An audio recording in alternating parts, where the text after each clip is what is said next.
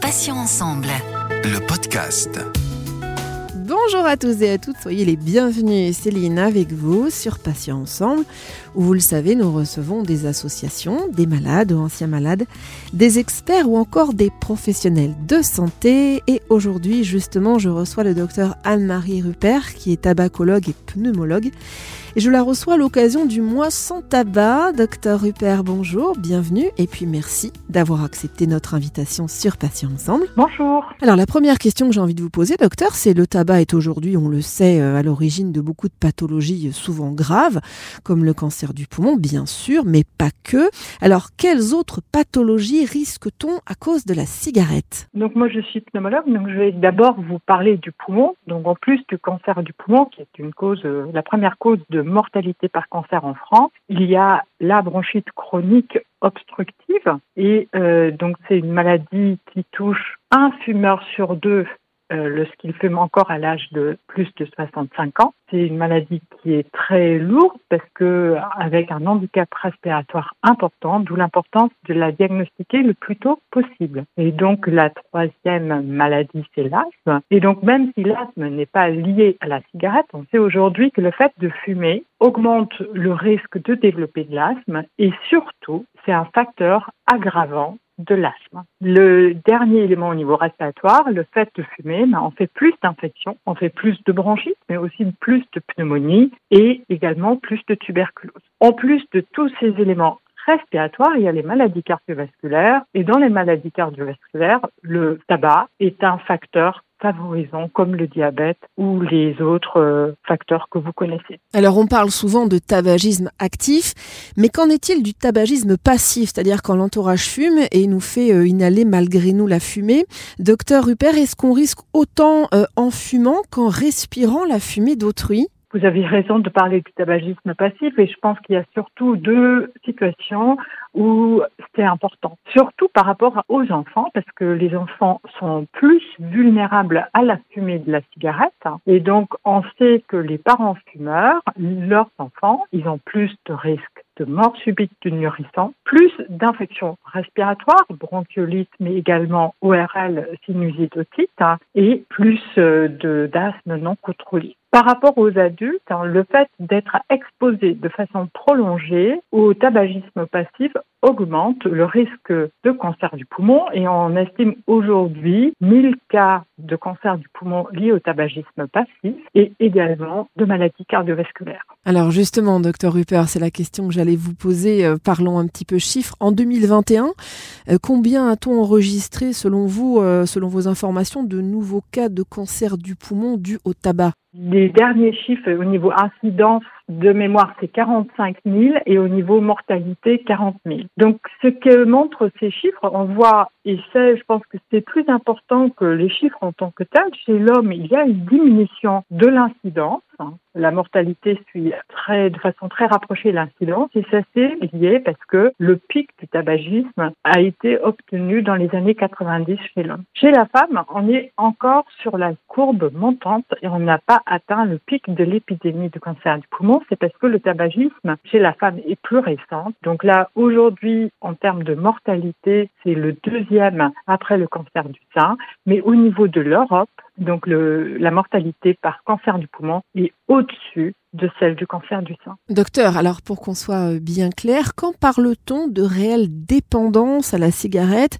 C'est-à-dire combien de cigarettes minimum euh, faut-il fumer par jour pour être considéré médicalement comme accro? Donc ce qui est important de comprendre, c'est que la dépendance à la cigarette, une dépendance à la nicotine, est une dépendance extrêmement forte. Donc la nicotine, lorsqu'elle a fumé, elle arrive au niveau du cerveau en moins de 10 secondes et donc elle va se fixer à ses récepteurs nicotiniques et qu'il faut s'imaginer comme une meute de chien. Et donc, cette meute de chien réclame sa dose de nicotine. Donc, du coup, dans la dépendance à la cigarette, il y a en fait trois composantes différentes. Et la plus importante, c'est la composante physique. Donc, si on fume, et pratiquement tous les fumeurs sont des fumeurs quotidiens, ils sont des fumeurs dépendants physiquement. Et donc, euh, les deux questions qu'on pose pour évaluer la dépendance physique, c'est le nombre de cigarettes fumées et c'est le délai entre le réveil et la première cigarette. Et en gros, les grands fumeurs, c'est au-delà de 20 cigarettes et la première cigarette moins de 30 minutes après le réveil. Après, il y a peu de petits fumeurs qui n'ont aucune dépendance physique. Les autres composantes, donc c'est une composante psychologique, hein. donc euh, les cigarettes plaisir, les cigarettes euh, émotion, gestion du stress, euh, béquille pour le moral, et puis aussi une composante gestuelle. Et donc on voit très bien au niveau traitement que sur la composante physique, donc le manque le traitement pharmacologique va très bien marcher, mais pour la composante psychologique gestuelle, mais c'est un apprentissage et chaque fumeur est différent. Donc il y a des fumeurs qui ont beaucoup de dépendance physique, moins de dépendance psychologique, et d'autres fumeurs, même s'ils ne fument que 5 cigarettes, et 5 cigarettes ont une signification particulière, et donc ils sont également dépendants et euh, ce sera difficile d'arrêter. Par rapport au risque, bah, le risque, il augmente linéairement avec la quantité de cigarettes fumées. Et aujourd'hui, on sait très bien que même deux, trois cigarettes par jour sont nocives et donc on ne peut pas tenir un discours euh, de euh, moins de cigarettes par jour, euh, cinq cigarettes par jour, c'est acceptable. Ce n'est pas le cas c'est zéro cigarette. Et donc notre objectif, c'est d'accompagner nos fumeurs. La réduction peut être une étape intermédiaire, mais l'objectif, c'est l'arrêt complet. Alors justement, une question qui revient assez souvent, est-ce que c'est une idée reçue ou pas? Est-ce qu'on a plus de risques de développer un cancer du poumon quand on a fumé très jeune? Ou alors pas forcément? Est-ce que ça va dépendre, euh, bon déjà de chaque individu, mais également de l'hérédité et puis de l'hygiène de vie qu'on peut avoir euh, à côté, docteur? D'abord, aujourd'hui, 85 euh, à 90% des cancers du poumon sont liés au tabac. Mais les cancers du poumon qui sont pas liés au tabac, c'est des maladies qui sont différentes. Ça touche le même organe, mais euh, l'origine de la maladie est différente. Donc, au niveau du cancer du poumon du, lié au tabac, très clairement, la durée du tabagisme est euh, l'élément clé. Donc, il vaut mieux fumer 4 paquets par jour pendant 5 ans qu'un paquet par jour pendant 20 ans. C'est la même quantité finale fumée, mais la durée a un risque exponentiel alors que la quantité fumée a un risque multiplicateur. Le fait de fumer jeune rend surtout encore beaucoup plus accro. Donc, euh, du coup, il y a une composante euh, dépendance. Lorsqu'on commence à fumer à 12-13 ans, ben, ça devient une dépendance ancrée au niveau de ces récepteurs nicotiniques. Et puis, oui, euh, les poumons sont un peu plus vulnérables, même si aujourd'hui, ça n'a pas été clairement démontré dans les études. Par rapport aux autres facteurs qui peuvent être associés, un poids important, c'est les gens qui sont exposés à l'amiante. Et on sait aujourd'hui que l'amiante est un facteur de risque de mésothélium, mais aussi de cancer du poumon. Et donc, il y a une interaction entre le tabac et l'amiante. Et donc, en gros, le tabac multiplie par 10 le risque de cancer du poumon, l'amiante x 2, et les deux ensemble, ce sera x 50. Donc, euh, vous êtes électricien, vous êtes chauffagiste, vous êtes exposé à l'amiante, surtout ne touchez pas à la cigarette. La dernière question que vous posez, c'est par rapport aux prédispositions génétiques. Et donc là, on peut identifier deux types de prédispositions différents. Donc il y a, on a parlé de ces récepteurs nicotiniques, et donc on sait qu'il y a des polymorphismes, donc c'est des variations au niveau des gènes de ces récepteurs nicotiniques qui rend une personne plus dépendante. Et donc, euh, on le sait, il y a des gens qui sont plus accros à la cigarette comme à d'autres substances. Et parmi certains polymorphismes des récepteurs nicotiniques, ben, c'est des gens qui sont plus dépendants et qui vont développer aussi, du coup, par leur exposition au tabac, plus de cancer du poumon et de BPCO. Au niveau des risques génétiques, par exemple liés aux gènes de réparation de l'ADN, donc ça, on est encore au niveau de la recherche, mais certainement, il y a des familles qui sont plus à risque de cancer et donc euh, aussi de cancer du poumon. Et comment ça interagit avec le tabac, ça doit encore être détaillé. Alors docteur, parlons euh, justement du sevrage tabagique. Alors, en combien de temps peut-on espérer se désintoxiquer de la cigarette? Ça va intéresser beaucoup d'auditeurs. Alors, est-ce que ça se compte en moyenne en jours, en semaines ou en mois, même si, encore une fois, c'est bien évidemment variable d'une personne à une autre? Donc euh, clairement, le bénéfice, il est à l'arrêt du tabac. L'arrêt du tabac n'est pas simple, on est tous d'accord, et euh, pour augmenter ses chances, faites-vous accompagner. On considère hein, qu'un fumeur est ex-fumeur, donc fumeur sevré, lorsqu'il a arrêté de fumer depuis un an. Après, heureusement, hein, nos fumeurs, souvent, la durée des prescriptions des médicaments, c'est plutôt une durée de trois mois. Certains fumeurs, gros fumeurs, ont besoin d'un traitement pendant six mois et d'autres encore plus longtemps. Donc, en gros, ce que j'essaye de dire, c'est que le côté pharmacologique de manque euh, liées à ces récepteurs de nicotine. Ça, c'est une histoire plutôt de 1 à 3 mois. Maintenant, il n'y a pas que le manque, il y a aussi les envies. Et ça, c'est un peu comme les madeleines de Proust. Hein. Donc, il y a des situations où le fumeur, il va penser, ou l'ex-fumeur, à sa cigarette. Et donc, il y a un stress important qui arrive, une mauvaise nouvelle ou un plaisir intense. Et donc, le cerveau va réclamer une cigarette. Et donc, ces envies-là, au début, elles vont être très présentes. Avec le temps, elles vont s'éloigner et l'ex-fumeur va, au fur et à mesure, apprendre à mieux gérer ses moments. Et clairement, le fait de prendre une cigarette, ben, il y a un risque important de récidive et ce risque, il est le plus important au cours de la première année. C'est pour ça qu'on considère qu'un ex-fumeur, c'est à partir d'un an d'arrêt de la cigarette. Alors, quel conseil justement on pourrait donner, docteur, à quelqu'un qui est très motivé, je précise, hein, pour euh, arrêter de fumer? Quelles sont les étapes euh, importantes selon vous à respecter peut-être au, début? Ce qui a montré son efficacité, c'est un traitement pharmacologique, donc c'est les substituts de nicotine ou un traitement qu'on appelle la varinicline, qui malheureusement est actuellement en rupture de stock. La durée de ces traitements, je recommande plutôt trois mois, parce que finalement, la dépendance cette cigarette les accompagne depuis des années, souvent 10, 20, voire plus d'années. Et donc, se débarrasser de la cigarette n'est pas simple. Et du coup, il y a urgence à arrêter la cigarette, mais pas du tout d'urgence à enlever le traitement de substitution nicotinique. Et le fait de prendre trois mois au moins de patch, ben, ça permet de limiter les risques de récidive. Après, en plus du traitement pharmacologique, moi, je leur recommande un suivi. Donc, ça peut être euh, en consultation de tabacologie par un docteur, une infirmière, ça peut être euh, tabac info service, ça peut être le médecin traitant. Euh, voilà, donc mais ces pistes-là sont importantes parce que du coup,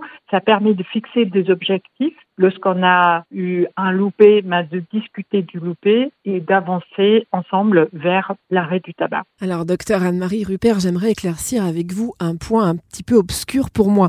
J'ai souvent entendu dire qu'il suffit d'arrêter complètement de fumer pour que les poumons retrouvent leur santé et même, selon quelques sources, euh, relativement rapidement. Alors, est-ce que c'est une info ou alors est-ce que c'est une intox? Malheureusement, c'est une intox. Bon, il y a des choses qu'on va récupérer, mais malheureusement, les grands dégâts qui ont été faits au niveau du poumon, ce qu'on appelle l'emphysème ou la bronchite chronique, n'est pas réversible. Par rapport au risque du cancer du poumon, le fait d'arrêter de fumer fait que le risque ne continue pas d'augmenter. Et on considère lorsqu'on a arrêté de fumer pendant 5 ans, le risque, il est, par rapport à quelqu'un qui continue de fumer, de moitié. Mais on ne va pas retrouver un risque d'un non-fumeur. Et donc ça, c'est très clair. Là où vous avez des bénéfices, et c'est quand même important pour euh, les fumeurs de voir les bénéfices, donc moins d'essoufflement parce que les globules rouges, ils sont bloqués par le monoxyde de carbone de la cigarette et donc ils peuvent dès le lendemain de l'arrêt du tabac de nouveau transporter l'oxygène. Il y a moins de tout de crachat parce que les cils repoussent, il y a moins d'infections, moins de bronchite et puis il y a tous les autres éléments, donc amélioration du goût, de l'odorat, moins de fatigue et moins d'essoufflement. Par rapport au risque cardiovasculaire, parce que nos patients, ils n'ont pas qu'un poumon, ils ont aussi un cœur, et donc le risque, il diminue très rapidement. À un an d'arrêt du tabac, on a réduit les risques liés au tabac de moitié, et à cinq ans, on considère qu'il n'y a plus de risques liés au tabac. Parlons du phénomène maintenant de la cigarette électronique qui est vantée par euh, beaucoup hein, comme un bon substitut au tabac euh, dit classique. Alors j'aimerais avoir l'avis d'un expert, d'une experte. Qu'en est-il réellement, docteur, en termes d'addictologie et puis de dommages causés aux poumons? Ce qui est important à noter, c'est que la cigarette électronique est un produit de consommation courante. Donc, s'il n'a jamais été évalué en tant que médicament. Du coup, c'est aussi la raison pour laquelle aujourd'hui, on a plus de croyances que de connaissances et que nos études, malgré maintenant 10 ans d'utilisation de cigarettes électroniques, restent limitées. Donc, est-ce que c'est la cigarette électronique? C'est un dispositif électronique avec une batterie qui permet de chauffer un liquide qu'on appelle e-liquide qui va passer en vapeur. Donc, on est en face plutôt d'un hammam. Alors que dans la cigarette, donc c'est une substance qui est le tabac qui est brûlé et on sait très bien, c'est pas la nicotine. Donc la nicotine rend dépendant, mais ce qui rend malade, c'est la combustion. La fumée, c'est là où il y a les goudrons, les nitrosamines, tout ça. Et donc dans la cigarette électronique, vous n'avez pas les goudrons, les nitrosamines et les métaux lourds. Donc par rapport au risque de la cigarette électronique comparé à la cigarette, il n'y a pas photo. Il y a une réduction de risque qui est estimée au moins à moins 95%. Qu'en est-il de l'efficacité? Donc euh, les différentes études ont été regroupées dans une méta-analyse qu'on appelle Cochrane et donc les conclusions sont que probablement la cigarette électronique est plus efficace que les substituts nicotiniques dans l'arrêt du tabac, que probablement n'est pas dangereux, mais du coup ça fait quand même beaucoup de probables et aujourd'hui on n'a pas encore de certitude par rapport à l'efficacité. Comment est-ce que je perçois la place euh, de la cigarette électronique? Oui, c'est quelque chose qui est utile hein, et clairement par rapport aux produits hyper dangereux qu'on a, en face, qui est la cigarette, c'est une option. Cette euh, cigarette électronique peut aussi se combiner avec les patchs ou la varenicline et très clairement aussi, donc elle est une option pour nos fumeurs, mais elle n'est pas du tout une option pour euh, nos jeunes adolescents. Et donc euh, voilà, donc c'est une option pour les fumeurs et non pas pour les non-fumeurs. J'aimerais qu'on parle du cannabis euh, qui est plutôt consommé par euh, les jeunes. Quel impact là encore, docteur, le cannabis va avoir sur les poumons, mais bien sûr euh, sur l'organisme de manière générale? Et puis quels effets sur le court ou le moyen ou le long terme? J'ai eu un jeune qui m'a expliqué qu'il fumait bio parce que c'est sa plante de cannabis hein, qu'il euh, consommait. Et donc on est d'accord, le joint c'est une combustion comme une cigarette. Et même si c'est sa plante bio, ben c'est toxique. Parce que dans la fumée du joint, on va retrouver les mêmes composantes que la fumée des cigarettes et comme c'est une fumée plus épaisse, il y a certaines composantes qu'on retrouve à plus forte concentration, en particulier le monoxyde de carbone. La difficulté des études du cannabis, c'est que d'abord c'est illégal, hein, qu'il y a des joints qui, dans la majorité des cas, c'est fait de résine et parfois avec de l'herbe, que la concentration du cannabis dans le joint est variable. Et puis euh, c'est pratiquement toujours mélangé au tabac. Donc il y a toujours un facteur confondant avec euh, le tabac. Qu'en est-il des différentes données sur la toxicité? Donc la fumée, on a vu, elle est au moins aussi toxique. Il y a un effet paradoxal, on s'attendrait pas, mais le tétrahydrocannabidiol qui est contenu dans le joint et ce qui fait que les effets psychoactifs du cannabis,